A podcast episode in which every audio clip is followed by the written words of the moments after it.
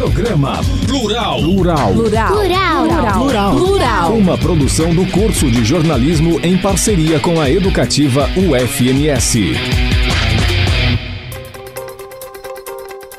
Está no ar mais um Plural, o programa dos professores e professoras, alunos e alunas do curso de jornalismo da UFMS. Eu sou a professora Catarine Miguel e nesta série de programas discutimos o ser mulher em tempos de pandemia. Uma pesquisa recente do Datafolha constatou que as mulheres estão mais isoladas e preocupadas com o coronavírus, ou seja, a pandemia tem impactado de forma diferente homens e mulheres, evidenciando a desigualdade de gênero. Isso porque as mulheres acumulam tarefas e preocupações com a casa, filhos, família inteira, além do trabalho. Para nossa conversa de hoje, eu estou à distância, respeitando as regras de distanciamento, com a professora Dilza Porto, do curso de História da UFMS. A professora que está licenciada para o pós-doutorado na Universidade Federal de Minas Gerais, pesquisando a participação da mulher na construção da história da Universidade Federal de Mato Grosso do Sul. Dilza, obrigada por aceitar essa conversa aqui. Em primeiro lugar, eu gostaria de saber como que está o seu isolamento. Você também se sente sobrecarregada? Qual que é o principal desafio? Ah, bom dia, Catarina. Agradeço pelo convite para falar sobre uma questão tão importante atualmente. Pois eu estou enfrentando também os problemas como qualquer pessoa, né, durante esse isolamento. Mas a minha principal dificuldade é que eu moro muito distante da minha família, né?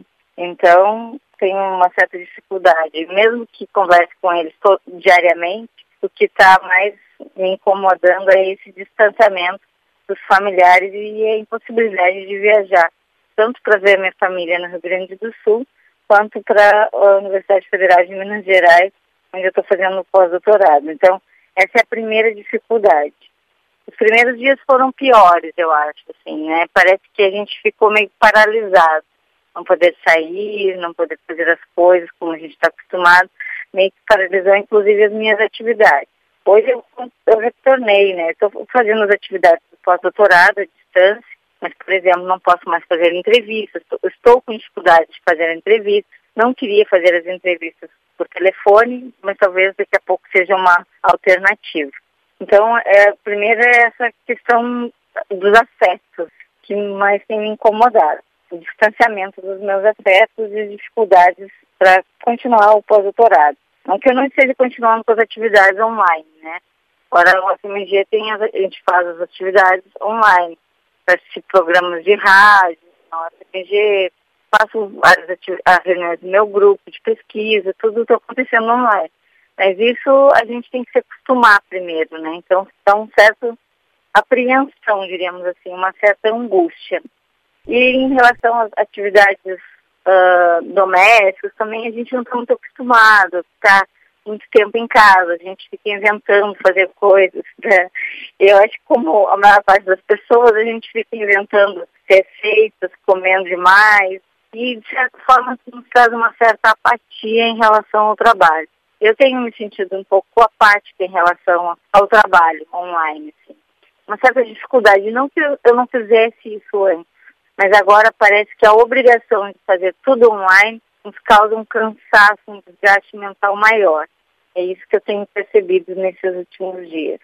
É, Dilza, e esse não é um, um problema só nosso, né, que é, trabalha fora. Muitas mulheres que já ficavam só no ambiente doméstico também estão se sentindo sobrecarregadas, né, porque os filhos não estão mais indo para a escola, que elas têm que acumular diversos serviços dentro de casa. Muitas mulheres que trabalhavam de maneira informal e também estão em casa agora, então gerou um problema assim geral, né? E não é à toa que elas estão se sentindo sobrecarregadas, né? É, eu não sou, como é que eu vou dizer, posso dizer que sou uma, uma pessoa privilegiada em relação a uma grande maioria de mulheres trabalhadoras.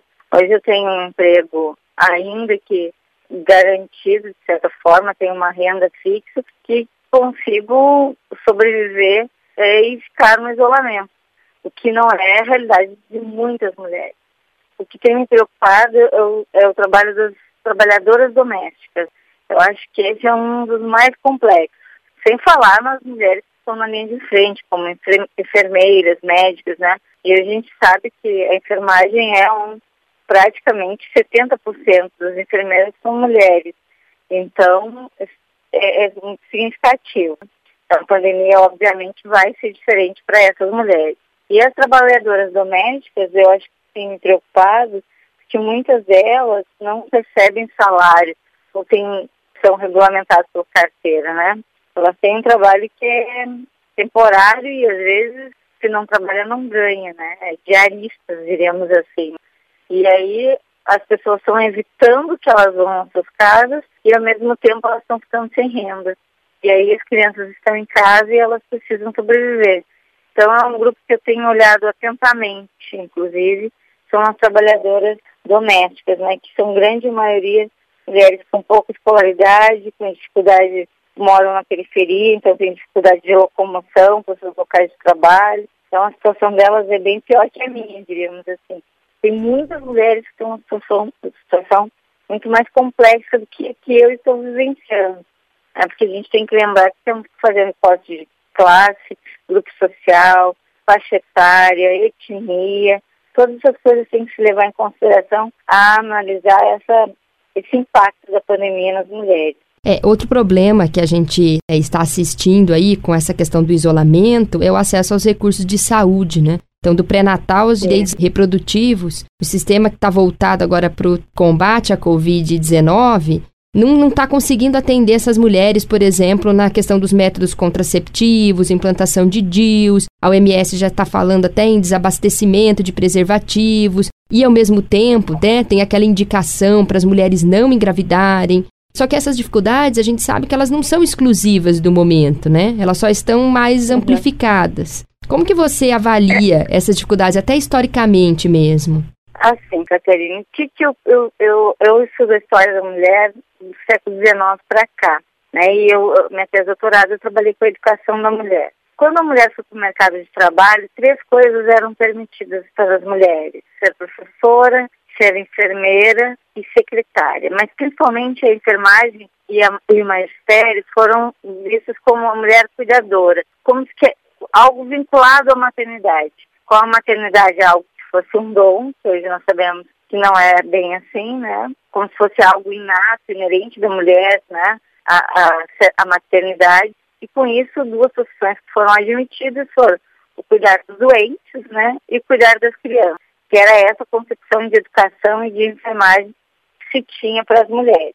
Então, esses espaços, efetivamente, foram espaços que deram independência, inclusive financeira, para muitas mulheres. Serem enfermeiras, serem professoras, também deu independência. Por outro lado, nos atrelou uma cultura patriarcal que não sabemos fazer isso, o que as nossas profissões terem estarem relacionadas a isso. Quando a mulher trabalha fora, ela não deixou de, de exercer essas funções de mãe, cuidadora, né, de cuidadora dos doentes, de cuidadora das crianças. Então, mesmo que ela tenha uma outra profissão que não seja vinculada ao magistério ou a enfermagem, que ela seja uma profissional liberal, que ela seja uma advogada, qualquer outro trabalho que ela tenha, em casa isso não se perdeu. Ela continua com essa função de cuidadora, sem falar que o trabalho doméstico parece que é algo inato às mulheres, né? Como se fosse, tivesse um, um chipzinho que a gente, ah, o trabalho doméstico é coisa de mulher.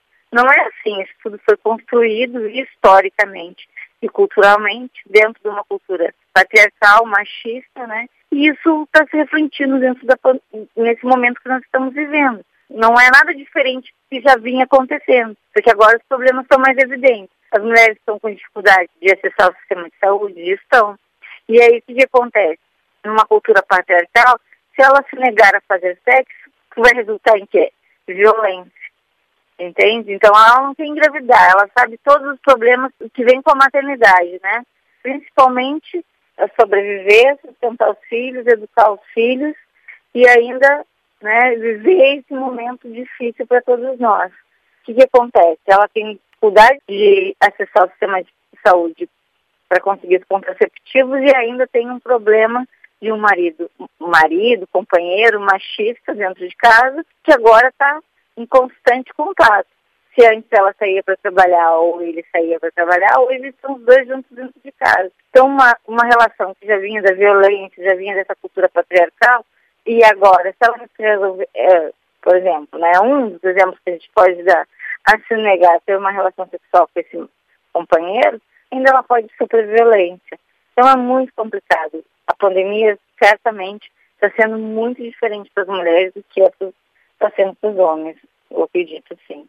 É, o isolamento, a gente não discute que é a medida mais eficaz para o combate à epidemia, mas a gente não pode fechar ah, os olhos, né? Que ele está trazendo outros problemas. Então, essa questão da violência contra a mulher, é, já tem as pesquisas indicando que aumentou, né? Porque a mulher dentro de casa, com a família inteira, com o companheiro, é, isso, esse confinamento já é uma situação de estresse, né? E essa relação muito mais direta acaba mesmo aumentando os índices de violência. E aí com Sim, menos é, possibilidade de buscar ajuda até, porque numa situação de isolamento, como que ela vai buscar ajuda de vizinho, de parente, de algum amigo, né, antes de recorrer, por exemplo, à, à polícia? Então, até a dificuldade de fazer uma ligação uhum. telefone, por exemplo. Né, ela está em contato permanente com o agressor, né? Então é muito mais complexo agora. Na verdade, o que a gente já vivenciava na sociedade não mudou. Não é que não mudou, aumentou a violência, por quê? Porque ficaram mais tempo juntos. Então, uh, uh, essas coisas a gente não pode ignorar. Nós vemos dentro de uma cultura patriarcal que não mudou com a pandemia, não mudou com o isolamento. É óbvio que também, como você disseste, a gente tem que lembrar que o isolamento é uma das alternativas mais eficazes contra o coronavírus. Então, a gente não pode abrir as portas e sair por aí.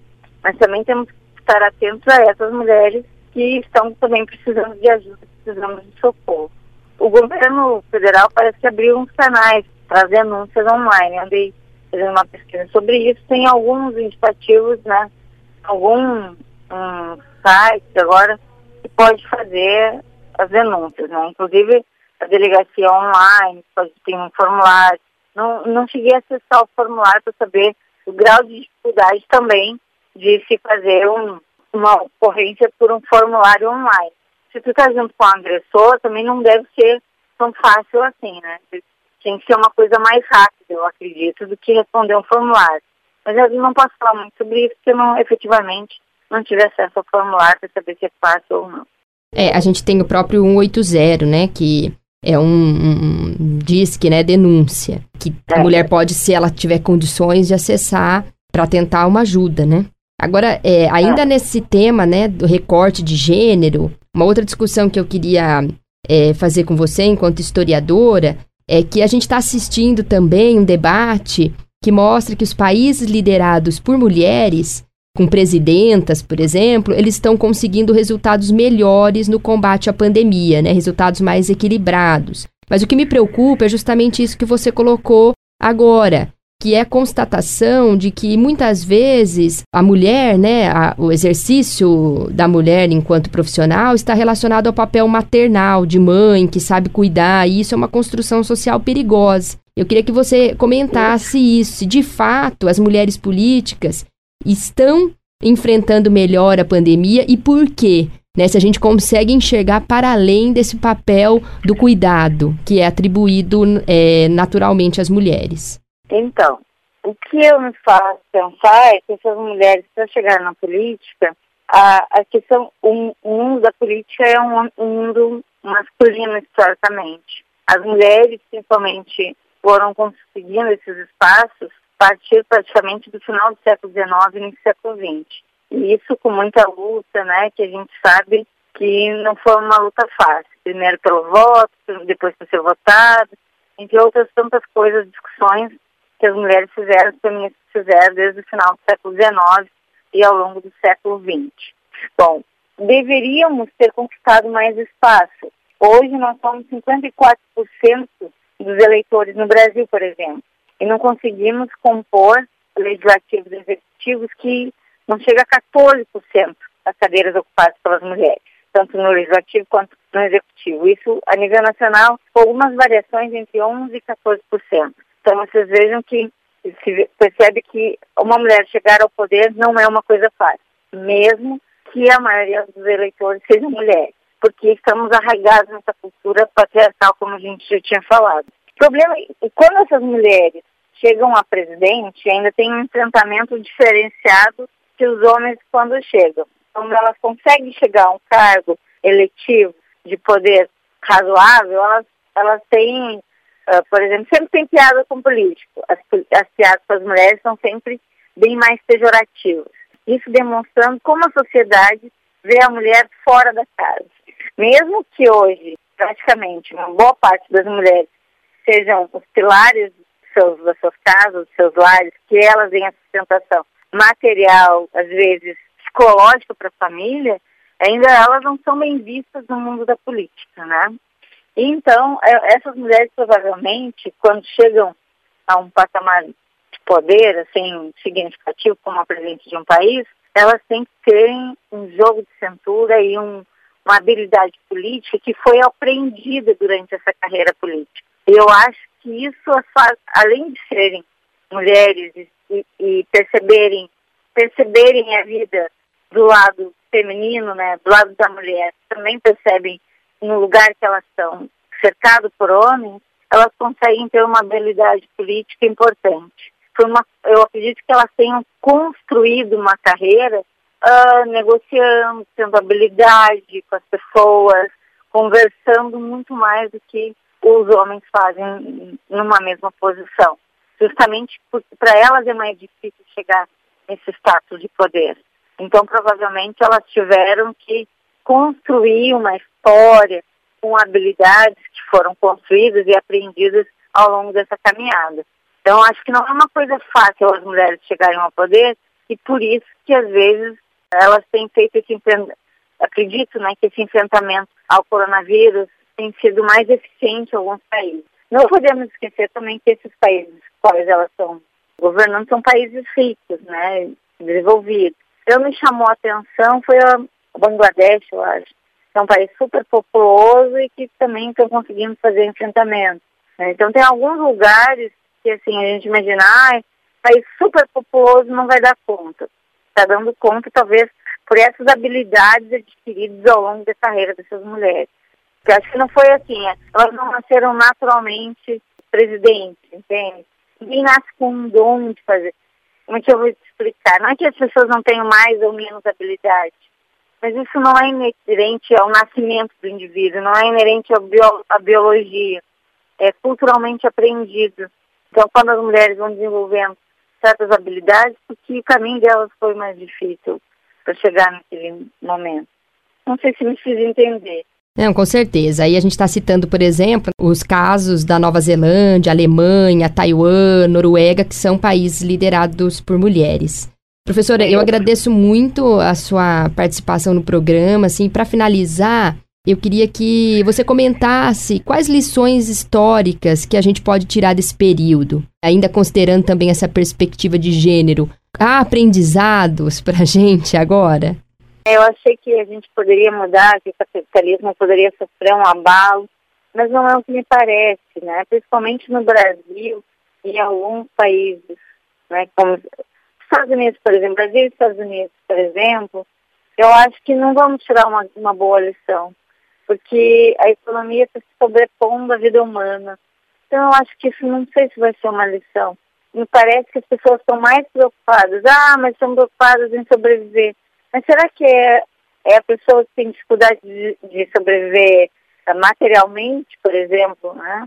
que está mais preocupado com a reabertura das lojas, abertura dos shoppings, ou é uma classe média alta, né, de empresários, estão mais preocupados com o lucro da vida humana.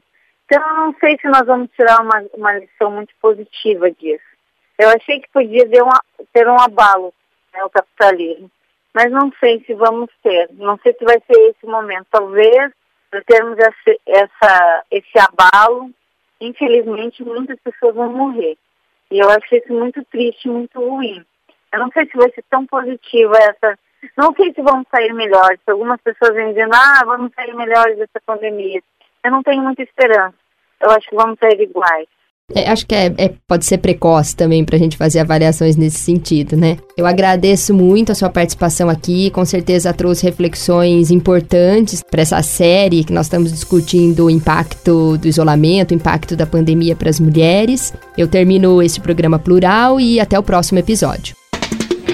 Você ouviu Programa Plural. Plural. Plural. Plural. Plural. Plural. Uma produção do curso de jornalismo em parceria com a educativa UFMS. De volta na próxima quinta, 5 da tarde.